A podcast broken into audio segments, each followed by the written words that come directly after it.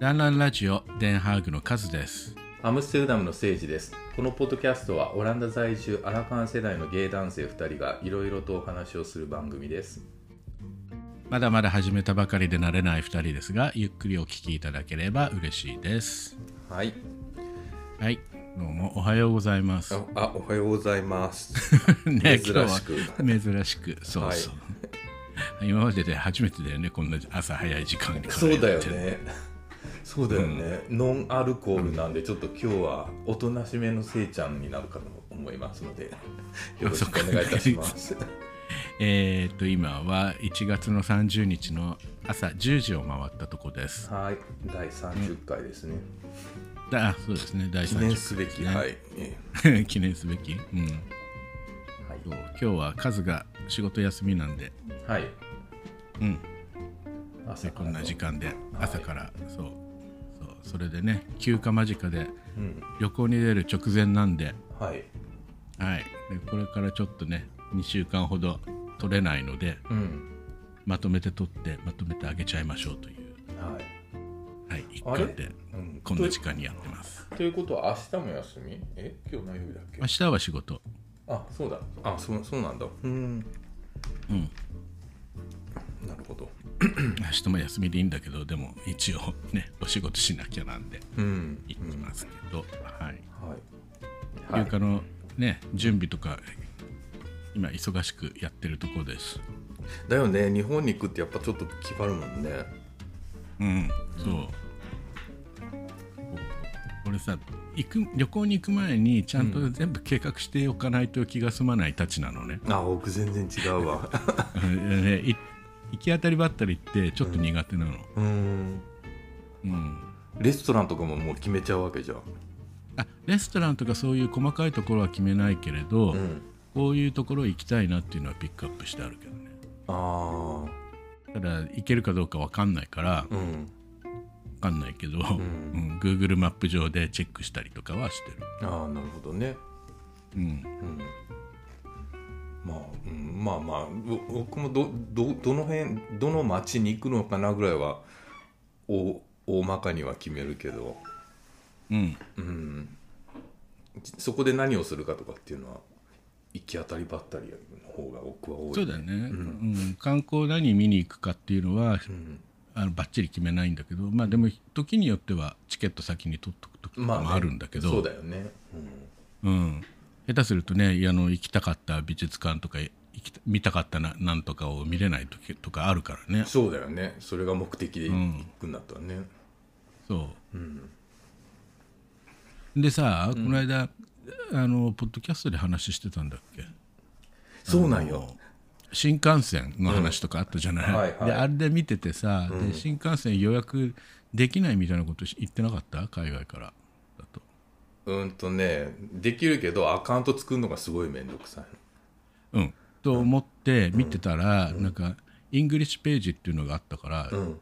J、JR 東海かな、うんうん。うん、それで見てったら、あの一応海外在住の人にも対応できてて、うん。予約できた、予約できたよあ新幹線。あそうん、アカウント作ってん。予約できた、なるほど。うん、それでねその新幹線のチケットをね Suica にも取り入れられるの。うんうん。そうだね。うん。一応進んでんじゃんいろんなことがとか思った。まあね。そうですね。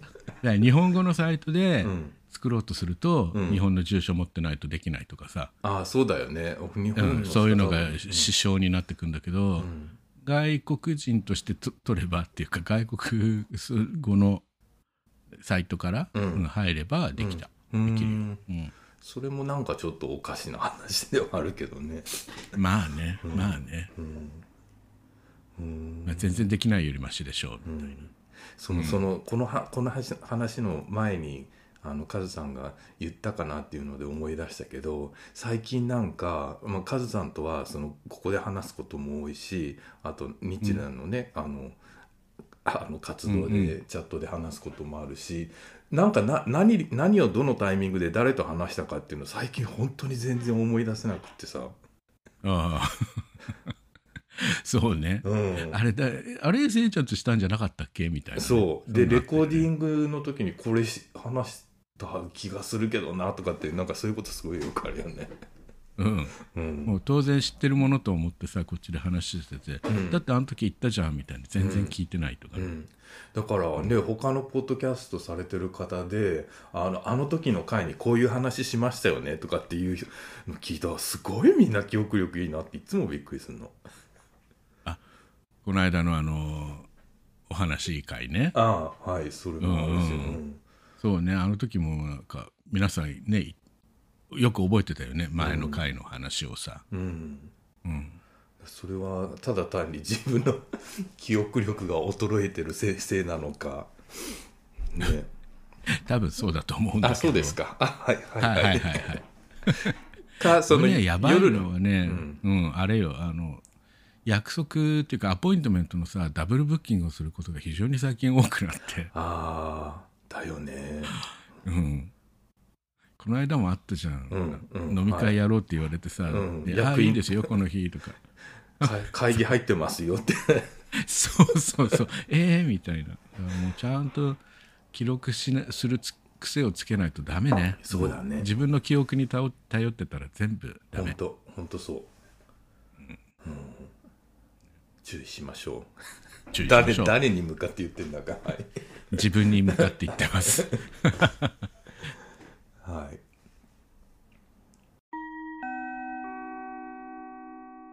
Dames en heren.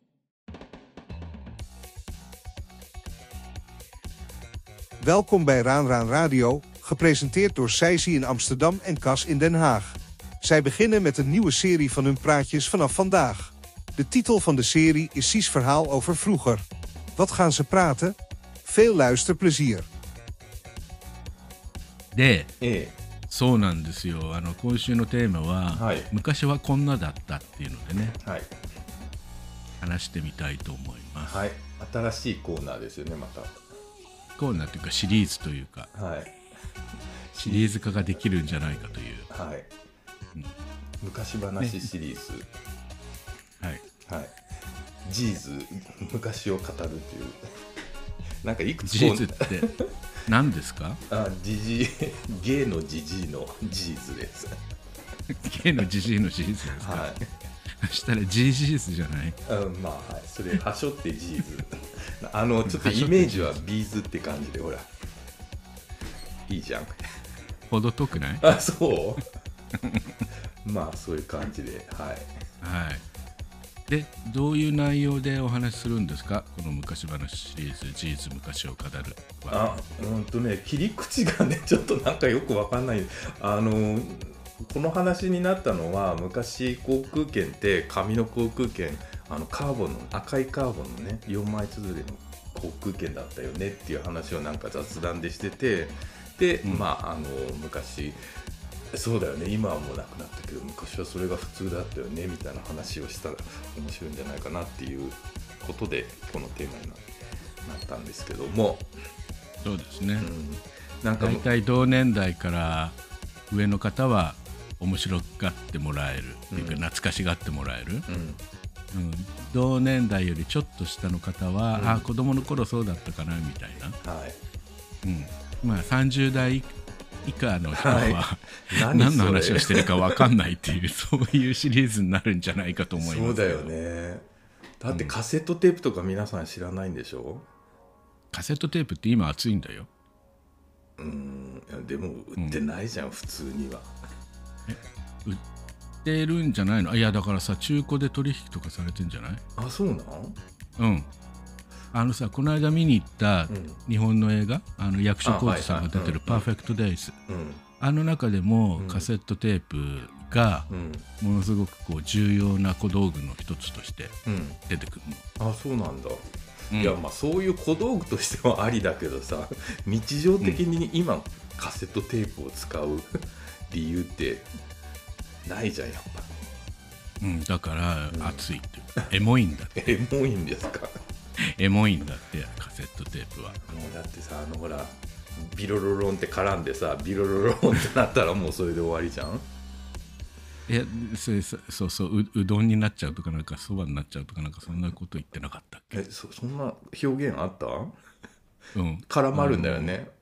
そうそう機械にテープが絡まっちゃって、うん。で出そうとすると、ん。ダラララーンってそカセットテープ カセットの本体の中からテープだけが出ちゃう。う、うん、でああのーって言って一生懸命こう取るのはいいんだけれど、うん。取った後テープ自体に線が入っちゃうからそうシワが寄っちゃうからね。入っちゃうから、再生できないとかさ。うん、できてもなんか音が飛んじゃうんだよね、そうそう。うん、であのカセットのあの巻く巻くところの穴のところに鉛筆さしてぐるぐるぐるぐるぐる巻いていくんだよね。る回してあもうこここの時点で多分脱落者がいらっしゃるんじゃないですかねああいやでも今ほらねうんあのわざわざそのカセットテープを買ってでカセットデッキを買ってうんっていう風にしてる人がいるらしいからへえって感じだけどね。だから結構分かってる人いるかもしれないよ。だってあの曲の頭出しとかできないじゃん。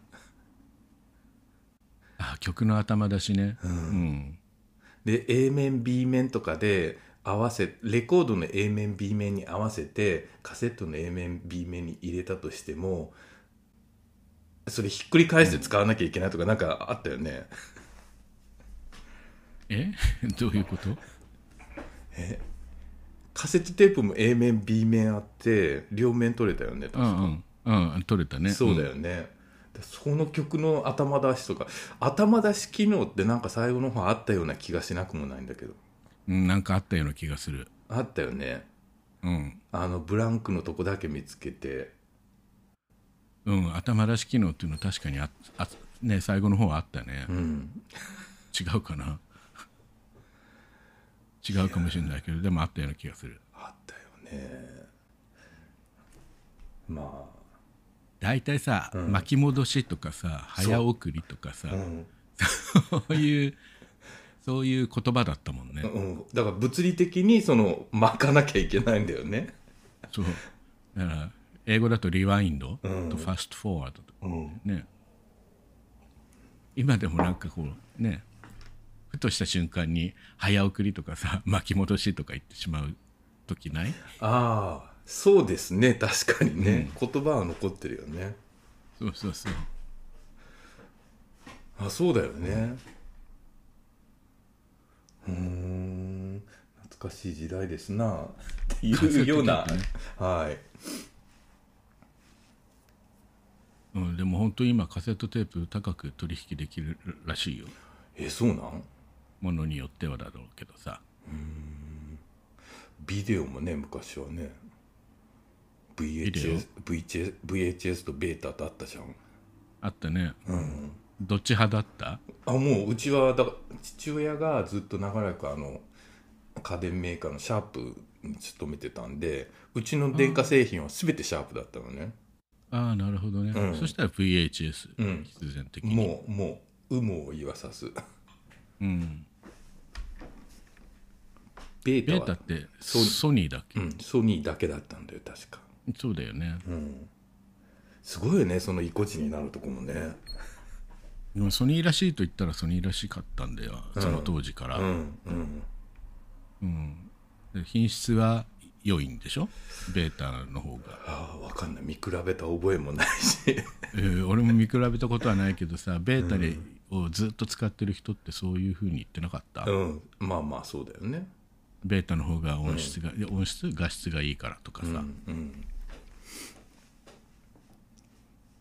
ベータの方がカセットテープカセットテープじゃないや。なんつうんだっけ？カセットテープがちっちゃかった。あテープがちっちゃい。そうそうビうん。そうそうビデオテープ自体が小さかったんだよね、うん。ねえ懐かしい時代でしたでも昔さカセットテープとか一生懸命集めててうん。うん。でねたものすごいたくさんあったんだけど、うん。全部捨てちゃったもんね、まあそうだよね。うん。でその後ほら CD になったじゃん？うん。あうん、だからまあカセットテープ音源として買うのはその当時は、うん、カセットテープとしても正規に売ってたけどやっぱりその子はレコードだよねレコードだよね、うん。でレコードから CD に変わったら軒並み買い替えたもんね。好きな。うん。郵便とか、うん。うん。あそう。うん。レコードね。レコードプレイヤーと、うん。あとカセットテープをうんコードでつないで、うん。レコードからカセットテープに録音したっていうようなこともやってたよね。うんうん。でマイテープ作るんだよね。マイテープ作るの、そううん。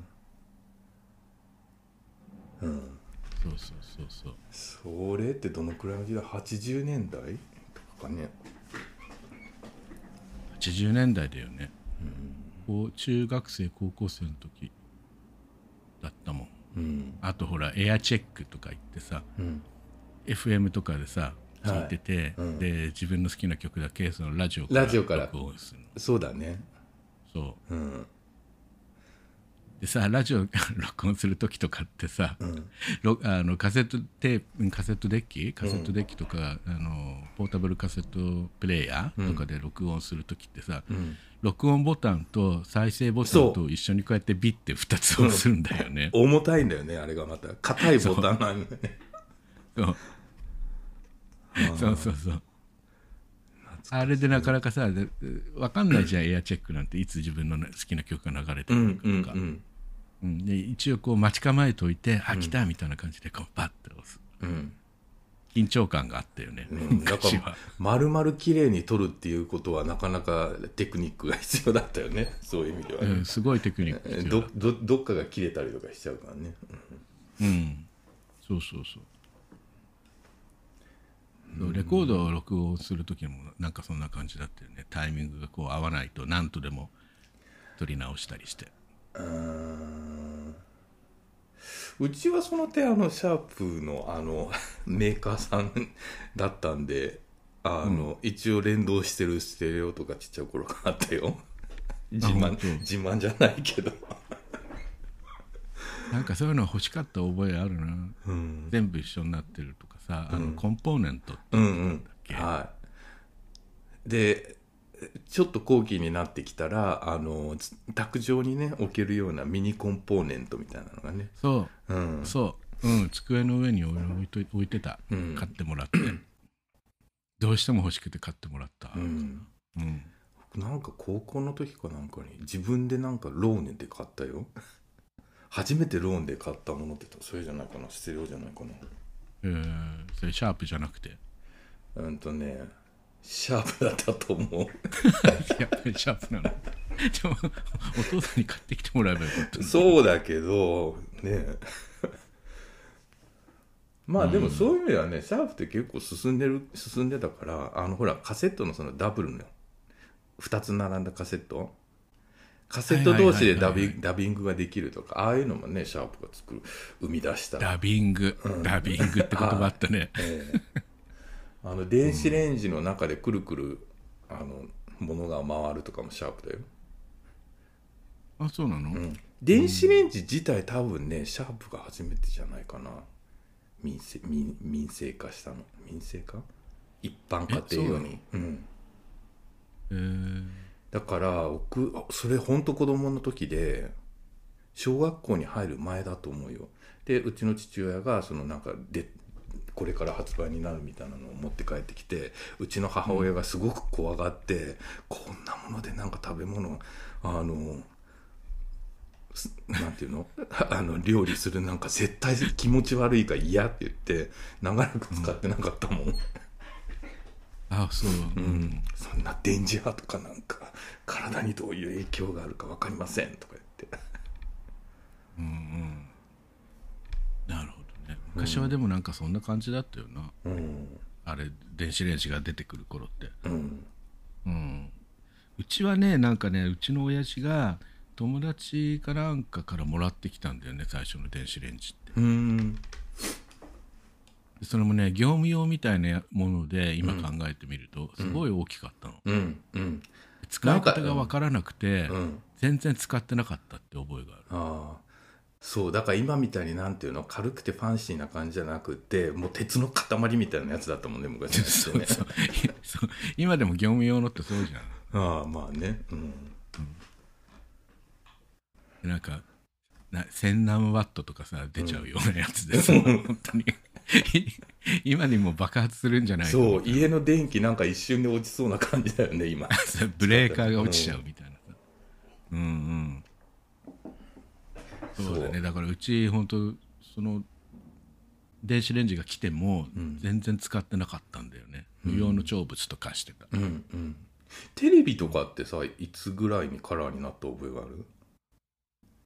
あテレビはね、うちの親父すごいテレビ好きだったから、ん。テレビだけはねいつも最先端のもの買ってたんだよね。うん。だからうちにカラーが導入されたのはすごい早かったうん。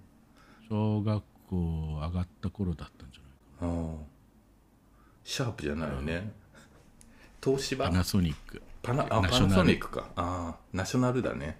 そうパナソニックじゃなくてナショナル。うんそうだね。松下電器。うん。そう。であのさ家具調テレビってやつでさ、はいはい。でも、でっかいの。うん、ちゃんと気使ってたよね。外外側。う。ん。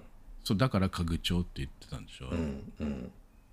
それでなんかすごいでかくてねなんかコンソール型ってうちの親父がい言ってた。あの自慢してたんだけどさ。横文字で？こうでっかいの、うんでっかくて本当になんか足がついてて、んうん。キャビネットの中に画面が入ってるみたいな感はじ、いはい。でその頃ステレオ放送じゃなかったからモノラルのはずなんだけれどスピーカーがなんか2つ両方両脇についてるような形だったんだよね、うーん。うん、でそういうのをずずっと代々使ってたよ。うーん。うん、その薄型テレビみたいなのが出てくる前ね。うん。ブラウン管の時代薄型テレビが出てきたのって最近じゃん？そうそう。うん。だっていつだろう。俺こっちに来た時にはまだ薄型テレビってなかったもん。出始めたぐらいかな。あでも大学の時にうん。友な達先輩の家かなんかにあった気がする。あ友達？大学の頃にはまだなかったんじゃない？すごいちでっちゃいコンピューターのが、うん、コンピューターの画面とかもすごいでかいやつだったじゃん。モニターも。大学の時コンピューターとかないじゃん。あそうだよね。大学の時にコンピューターなんかないよね、うん。パソコン、あパソコンじゃねえや。えっ、と、なんだっけあれ。ワープロ。ワープロ。ワードプロセッサー。はいワープロが出出始めた頃、あ、出てもなかったよね、大学。大学の頃でかけたんだよ。あそうで僕卒論ワープロでやったもん。シャープ嘘。シャープの書院しかもあそれそうだよ。しかも書院であのねセパレートだったの。あのタイプキーボードとモニターうん。が確かセパレートだったの、っていうことはもうその前からあったんだよちょっと普通のワープロは。ワープロ？タイプライターみたいなワープロは、うん。なんかさ、今で言う、え今で言う、今にあんな形のコンピューターないと思うけど、うんなんかコンピューターコンピューターした形のワープロだったよね、昔。フロッピーディスクの前になんかもうちょっと大きいさ、あったあった型のこうガチャって入れるやつ。うん、ペラペラしてるんだけどそうそう。あれなんて言うんだっけ？なんとかディスクって言うんだっけ？そのそなんだっけ？仕事始めた時にそれあったよ。コンピューター、あのねロータス123とかキリとかさ。ロータス1、2、3ね。なんだっけ？一太郎とか花子とか。あ一太郎花子あったよね。ジャストシステム。そう。今でもあんのかなあれ？あのねジャストシステムは存在するけどうん。うんとねあのい今メインで何やってるかはよくわかんないけどあれだよ。あのほら日本語入力支援、うん。だから、うん、と携帯じゃなくてなんだっけあの昔の電話。あのパコンって開くやつ。え、ガラケー？ガラケー？ガラケー？うん。あのほら親指シフトとかあったじゃんなんかあの時の入入力ってやつじゃなくて。入力支援の時にジャストシステムまだなんか製品出してた。iPhone でも今でもあるよ確か。アトックだ。アトックじゃないや。えっ、とね。あ、エイトック。うんうん。えっ、とねなんだっけ。ジャストシステムなんかあるんだよ入力支援。うん。これまたなんかなんかの機会に言いたいんだけど入力支援って結構さあの奥が深くってさ。うん。うん。で Google なんかもあの参入し当初からしてるじゃん？うん。あれも意図があるんだよ。入力支援っえてそのキーボード何打ってるかっていうのを全てあの収集するから情報収集できるからうん。あのやり方によってはコマーシコマーシャルに直結できるのよ。だから今のほら、うん。フェイスブックで何かこのページを見たらあのコマーシャルが全部あのそのページになります。全部それに関係のが入ってくるとかって言うじゃん、あれの走りだよ、だからその入力システムでこの人が例えばあのなんだろう花柄のパンツみたいなのを入れてたらこの人花柄パンツ好きなんだなっていうんでコマーシャルが。あ そういうやつね、うん。うんうん。うん、そうね。うん、あなんか話がそれた。え っ確と、かにそうそう昔話じゃなくなってくる、もう今の話になってきちゃう、うん、コンピューターのとこぐらいまで行ってたんだよね。そうそう。ワープロ。うん、ワープロ。ワープロ書院ってさあったねそういえばね、うん、文豪だよ。東芝が。あ東芝はルポルポだ。ルポルポ。う、うん。ん俺ルポ使ってた買ったかな。文豪は何？富士通？文豪もあって確か。富士通か。うん。でもえあれ？卒論あれで書いたの？ワープロで書いたの？うん。手書きしなかったもんも俺手書きだった。うあそう。ん。1年の差で こんな違うんだね。でもコンピューターのさ授業ってあったの？俺大学の時に。うあのねえ？あうん。なんつったっけな？演算え？電算機演算なんとかっていう講座名名だったんだよ、うん。うん、そう電算機。演算？演習？なんかそんな感じの名前のクラスで講座でさ、うん。であのいいわゆるあの楽勝科目？うん。でなんか登録すれば誰でもこう単位がもらえるみたいな単位の自動販売機みたいなへあれだったんだよね。えでもあれじゃないの？そのブラインドタッチあの練習するとか。そんなんじゃなくて。あ違うんだ。そうそう。そんなんじゃなくてだってほらパーソナルコンピューターじゃなくてなんか、うん。えっ、とドス？何？マークシート？をこう、なんとかでっかいさあのコンピューターに読ませて、うん。うん。でなんかな何かを導くみたいなことをやる講座だったんだよね。俺 本当出てないからよくわかんないんだけどさ単位だけもらって。単位だけもらって。そういうのできてたもんね昔。うん、昔々のコンピューターってさ、ん。なんかすごいでかかったじゃん。あのうん、ももうとても家持ちにある運びできない、うん、全然家にあるさこうタンスみたいなさえーそこまででかい？キャビネットとか。昔々だよ昔々。うん。でそういうコンピューターを使って、うん。なんかで、うん、そうな何かをやるっていうような講座だったんだよね。それからもう本当日進月歩でさどんどんどんどんちっちゃくなってくんだけど、コンピューター、うん。一般的に使われるようになったのは Windows95 からだよね。その前は DOS じゃん、ね。いやあの黒い画面の。3. 3.7とかなんかな。3.1あはいはい。3.1か、うん。3.1? うんうん。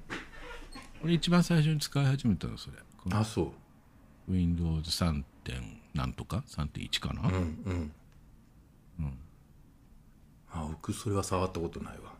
あとねでもすぐその後に95になったんだよね、もうそれ今でも覚えてるのはあの会社、うん、とこっちにもう来てたんだ。こっち俺に来うん来てたよ。うん、でそのオフィスであのパソコンを導入することになりました。でその時代なんかね E メールのアドレスもオフィスで1個みたいな感じだよね。それをみんなで使い回すんだよね。でパソコンも1人1台あるわけじゃなくってオフィスに何台かあるだけで。うん。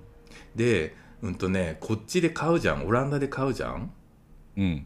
もちろん。日本から別に持ってくるわけじゃないから、そしたら Windows95 のあのオランダ語バージョンなんよあそうそう、うん、その多多言語対応してなかったから、ね、してない。だから Windows95 の,、あの日本語版を購入して日本でこっちにそんなもん売ってないから、で、その買ってきたパソコンを全部フォーマットしてその DOS, DOS の画面からあの入れていくのね、その Win- でそれもその95のあのソフトウェアあのソフトもあのもちろんそんな CD じゃなくってあの頃フロッピーだからさ、フロッピーで25枚ぐらいあるのよ。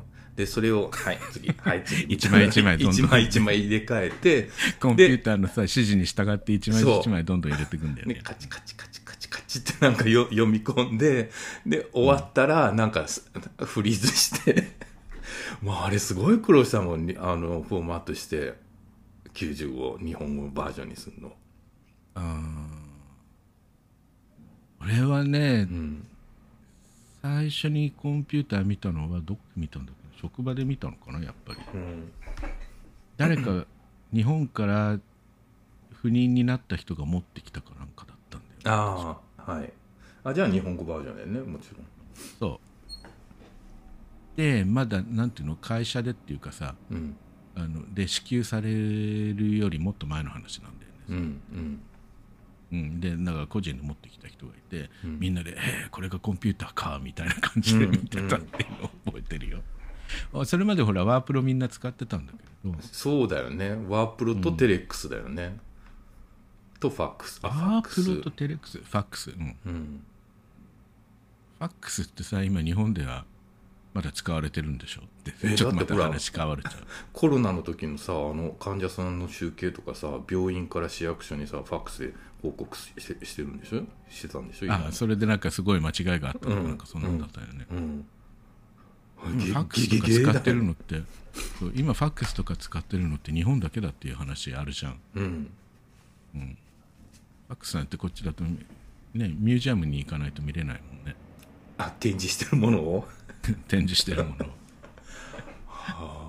ファックスって何ですかっていう人の方が多いもんね。多分ね。うん。うん。若い人なんか全然絶対知らないと思うし、うん。まあいいやファックスはファックスで置いといて。うん。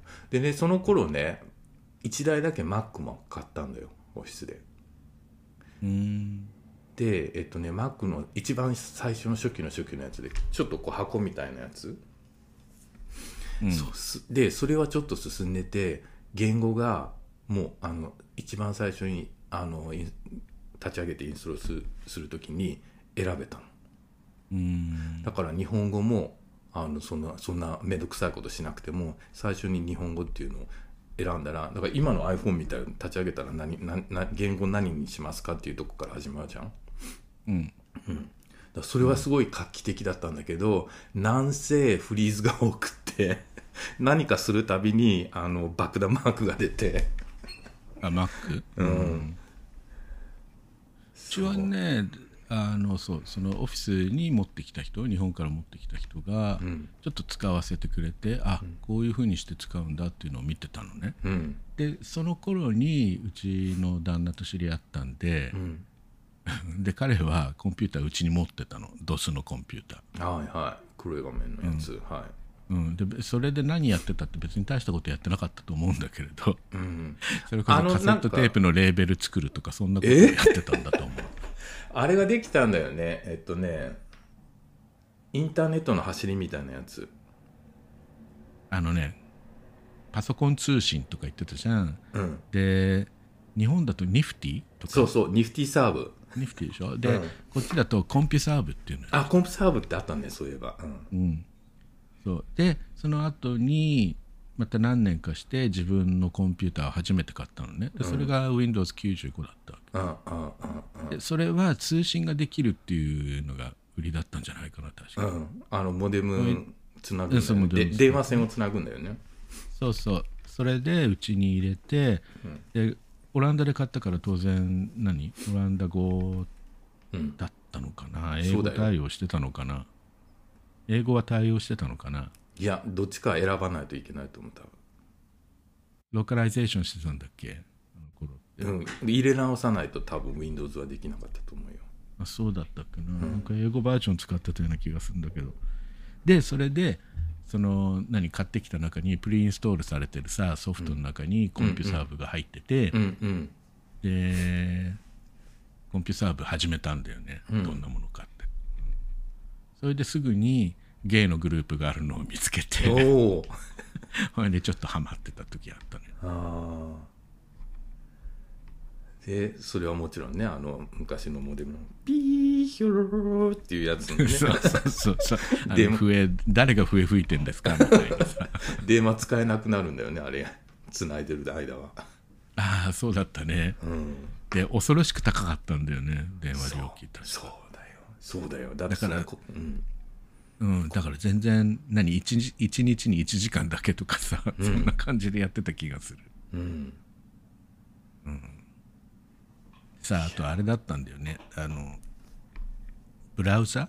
ブラウザがさ、うん。ネットスケープっていうの使う、はいはいあったあった。うん。うん、と Internet Explorer だよね。とインターネットエクスプローラーね、でも Netscape がほぼほぼ強かったあの頃は Netscape の方が強かったような気がする、うんそうだよね。でその後に日本に行った時に日本からラップトップ買ってきたんだよね、日本語の、うんうんあれどこのだったっけ富士通だったかな？うん。FMV とかやつ、うん、あそうかもしれなんだっけ？実の名前なんだっけ？覚えてないやパナソニックレッツノートだよね。で東芝のやつはえっとねレノボに買われたんだよね後で。うん。ルポだルポ。ルポってさっきなんかワープロの名前でな言ってなかった？あそうか。うん。東芝なんかで別レノボに買われたっていうか今 Lenovo は ThinkPad とかだ。あシンクパッドだ。シンクパッド？うんそうだから Lenovo はまるまる東芝のコンピューター部門買ったんだよ。うん。確か、え。えでもなんか日本語です日本語でっていうかラップトップで日本語入力ができるのがものすごく嬉しかったんだよねあれそうだよ初めてね、うん。手に入れた時に、うん。これね日本にいる方には分かんない感覚だと思うけど。うんねえ日本語入力できる。でその時に入ってたソフトが一太郎だった。ああはいはい。あれスプレッドシートがロータス123はいはい。ロータス123とか聞いちゃったもんね。ねあれ花子って何のソフトだっけ？一太郎と花子だよね。うん。花子って何だったっけ？どっちかがあれじゃない？ワードでどっちかがエクセルなんじゃないの？違うよ。エクセルはだってロータス123だったんだえだから一太郎花子はジャストシステムよ、ロータルうんうん123はまた別の会社よ確か。あそっか。ロータス確か。花子ってあれ？ジャストシステムだと思うよ。表計算一太郎の仲間だと思うけどなそうだっけ？あグラフィックソフトだって。グラフィックソフト？うん。そんなのわざわざ。花子はジャストシステムが販売する統合グラフィックソフトウェアであり同社の登登録商品となっているだって。うーん。あんまり。まだあるみたいよ。あそう。ん。すごいよ。1987年3月に発売されたって。現在のところ。95うん。うん。現在のところ Windows 版のみが開発されているって。だからまだあるんだよ。うーん。でねもしかしたら使ってる方は聞いてるかもしれないよね。そうだよね。うん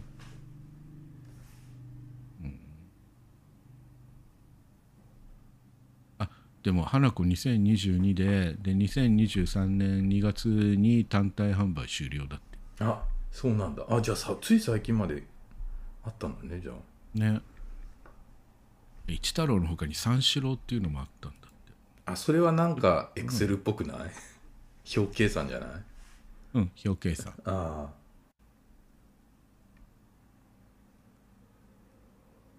これはさすがにもう終わってるね。2010年うーん。ね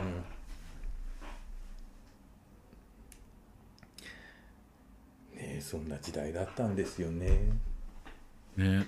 でね話ちょっと戻ってねあの航空券の昔紙だったっていう話ね、あはいはいはい、うん。であれもちろん手書きなんよ。うん。お覚えてない？一番最初に航空券手にしたのっていつ？何年？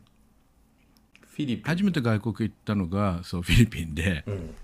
えーっと1984年。84年。あ早いね、僕は88年だから4年ぐらい差があるんだじゃあ。大学2年生の時。うーん。そう。だからその頃は当然その紙のチケットだったよね。そのカーボンのチケットだったよね。当然、うん、で手書きだった？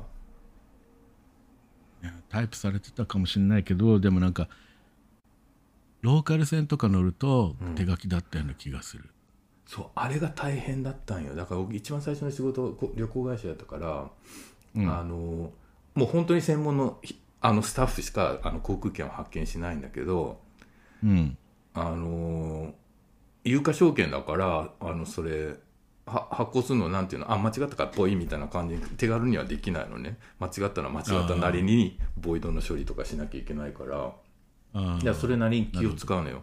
であの限られたスペースの中にどこどこの区間航空便名何何日クラスは何？で運賃を書かなきゃいけないのね。うん。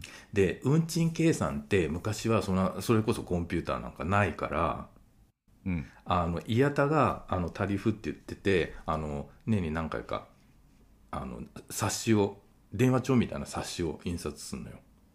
うん。でそれをもとに運賃計算あのするんだけどもそのベースに使われるのはあの日本円とかじゃなくって各国共通のあの単位なのね。え US ダラーじゃないの？違う違う違う。ヌックって言った、あヌック？ヌックっていう単位なんだけどどこ、どっかの単位ではないあの通貨ではないのよ。で、それをそのヌック対ジャパニーズ円がいくらかっていうのをあのし為為替レートは毎週1回変わるからあのそのその週のレートに従って運賃計算しなきゃいけないとかものすごい大変な。うん。でそれをえそれでそれでせいちゃんその発見やってたの？うんとね、その、うん、入社当時はしてなかったけど、後の方に巻き込まれて、で、うん、で、時々お客さんが、その、もうその時代はそういうのをほとほとんど目にすることなかったんだけど、あの、例えば南米から来るお客さんが、まだそれ、それ使ってる人とかが、あの、オフィスに来て、あの、航空券変更したいんです、みたいなの言われたら、もうそれ、運賃計算とか全部なんか手で計算し直して、で、書き直さなきゃいけないから、ものすごい大変だったのね。ええそれこそまだコンピューターなかった頃？ないもん。で、その予約システムとかも航空会社ごとに別のシステムを持ってたわけよ。うん。うん、だからその JAL は JAL でアクセスっていうのがあるし ANA は ANA でなんだっけエイブルとかいうのがあってで、アメリカンはアメリカンでユナイテッドはユナイテッドでで例えばその、うん、とアメリあ成田からニューヨークに行きます。ニューヨークからアトランタに乗り継ぎます。でニューヨーク、アトランタが、うん、とアメリカン。日本からニューヨークは JAL っていう時に乗り継ぎが発生するじゃん。で、予約そのえっと JAL の端末で予約するとそのアメリカンの区間ってあのアメリカンがどんだけ空席を持ってるかっていうのを更新させなきゃいけないからもうそその場では瞬時には分かんないのようん。だから翌日までちょっと待ってくださいねって言って翌日に見たら アメリ アメリカンからあのはい席出せます。OK ですみたいなのが来てあでお客さんにああの席出ますんで大丈夫ですよっていう。だすごいもうなんか手間暇かかる作業だったのね。で全部コンファーム取れたらそこで初めて航空券切れるっていうやつだから、うんうん、で航空券ね例えばなくしちゃいましたとか言ったらねもう有価証券だからね飛行機もちろん乗れないしうんすごい時代。だから今今考えるとなんか今ってねもう瞬時に運賃分かって航空券その場でクレジットカードで生産してってものだそれ、うん、20年30年前の話だからそれも乗客たる私たちがやるんだからね、うん。全部。オンラインで。そうだよね。昔と比べたら全然違うよね。違うよね。ものすごい進化だよね。で世界中どこにいたってインターネットにつなげつながってればうん。ねあの予約とか全部できるわけだから、うん。そうだからそういう意味ではね、その航空会社のシステムまあ多分ホテルも似たような感じだと思うんですけどもそのっていうのはその時代を反映してるのかなってすごい思うね。うん、ホテルはね俺ホテルにいた、いてで宿泊部宿泊部だったから宿泊部門だったから、うん。なんとなく予約がどういう業務やってるかは見てたんだけど、うん。俺自身はフロントにいたからあ、うん、直接やってないけど、でも予約システムなんかでかいのがあったと思うよ。ワールドワイドのやつでもでも自社のやつだけでしょ？いやじあのなんていうの？そのシステムはそうだけど、予約予約をこう取り仕切ってる、なんか大手のさああのはいはい。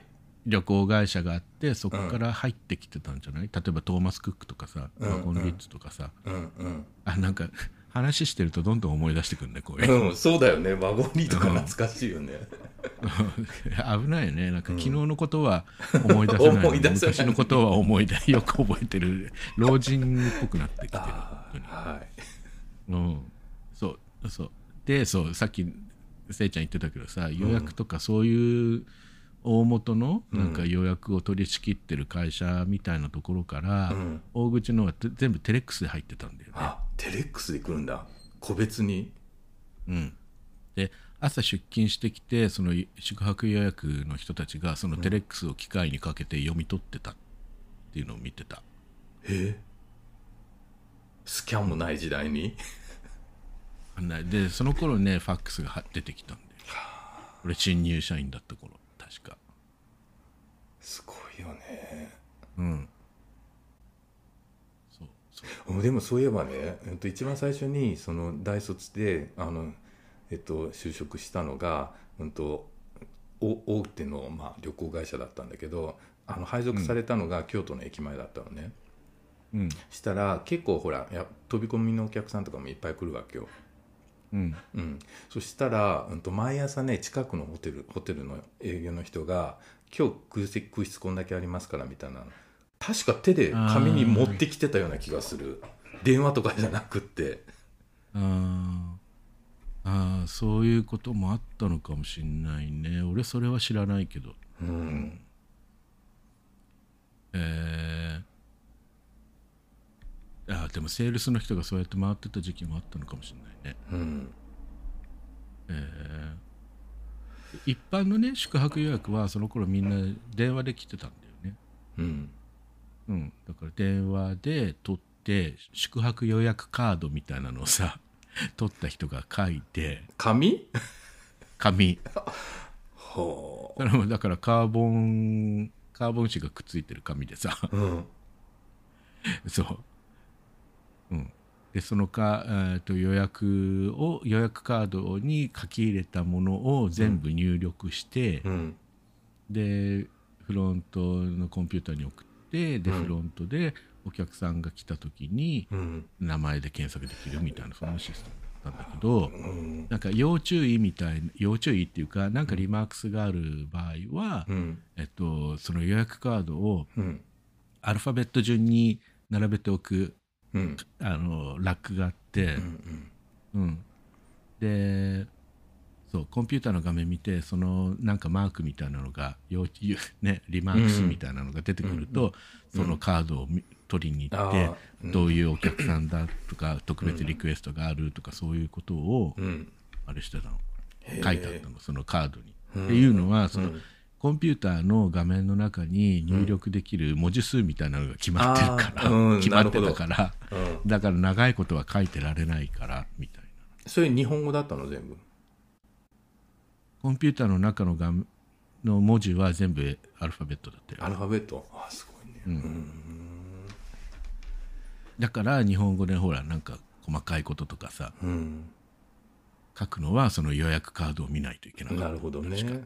うん。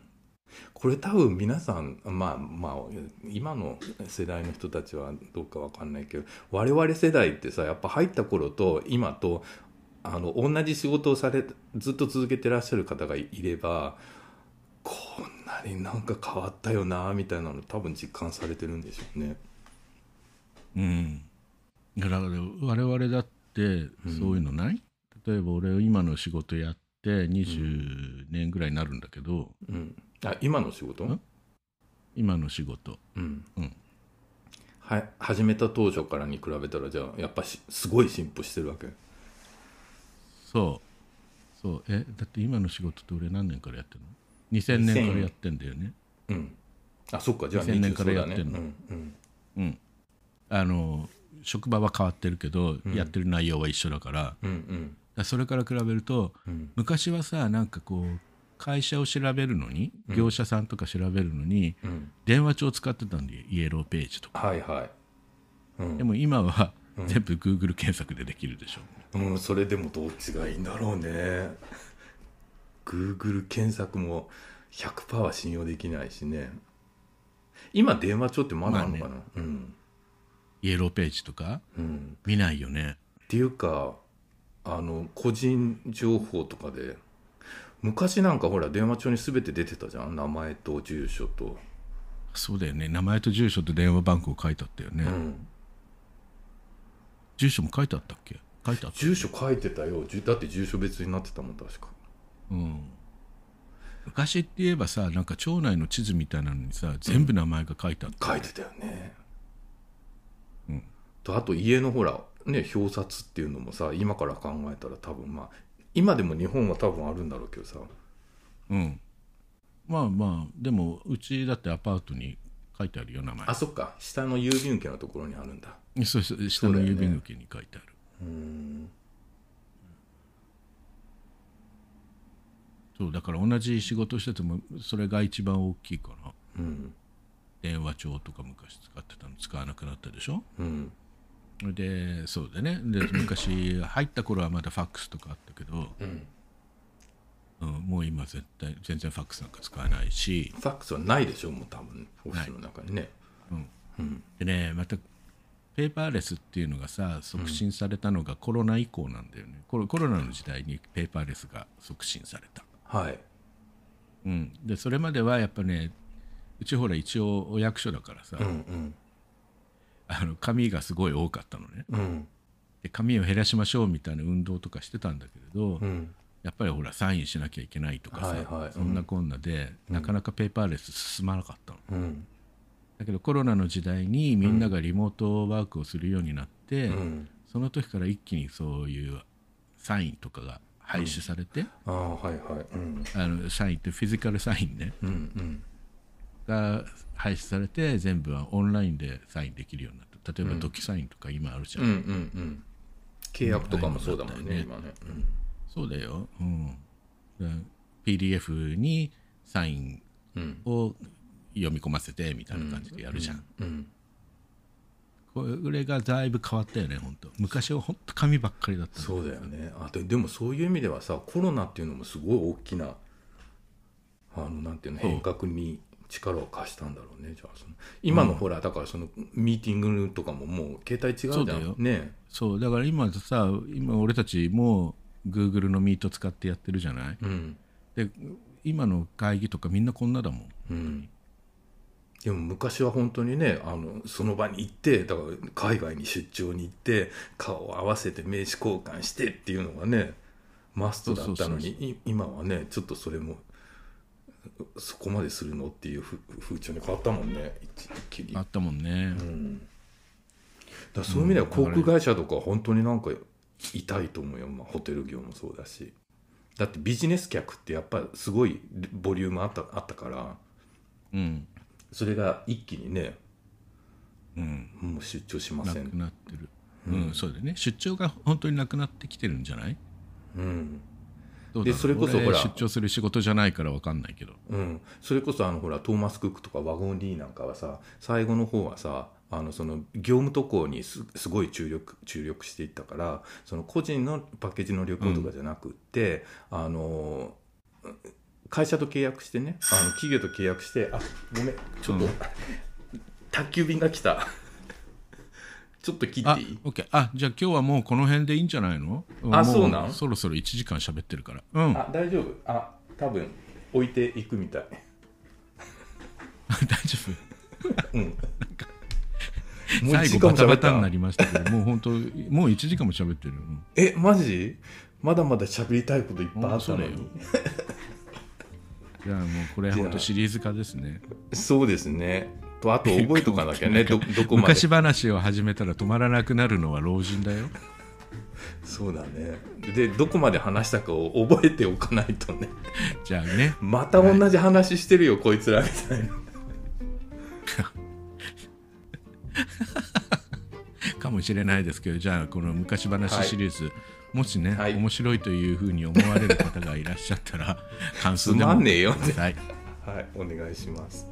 そういう、えー。そんなこと昔の話聞いたってつまんねえよ。やめとけよって言うんだったら やめましょうね。あでもそれはそれでね あの率直に言っていただいたらこちらも反応ができますので、ね、そうそう。はい、そうですね。はい。はい。じゃあクロージングよろしくお願いします、はい、えーランランラジオではお便りをお待ちしています。番組の感想、カズとセイジへのメッセージ、オランダについてのご質問など何でもどうぞ。お便りはフォームやメールでお送りください。宛先は概要欄に記載してあります。はいそれでは今日も長々と聞いていただきましてどうもありがとうございましたありがとうございました。またお会いしましょう。た次回の配信でお会いしましょうはい。さようなら。さよ。なら。tot volgende keer dag トゥー切ります。はい切ります。大丈夫なの？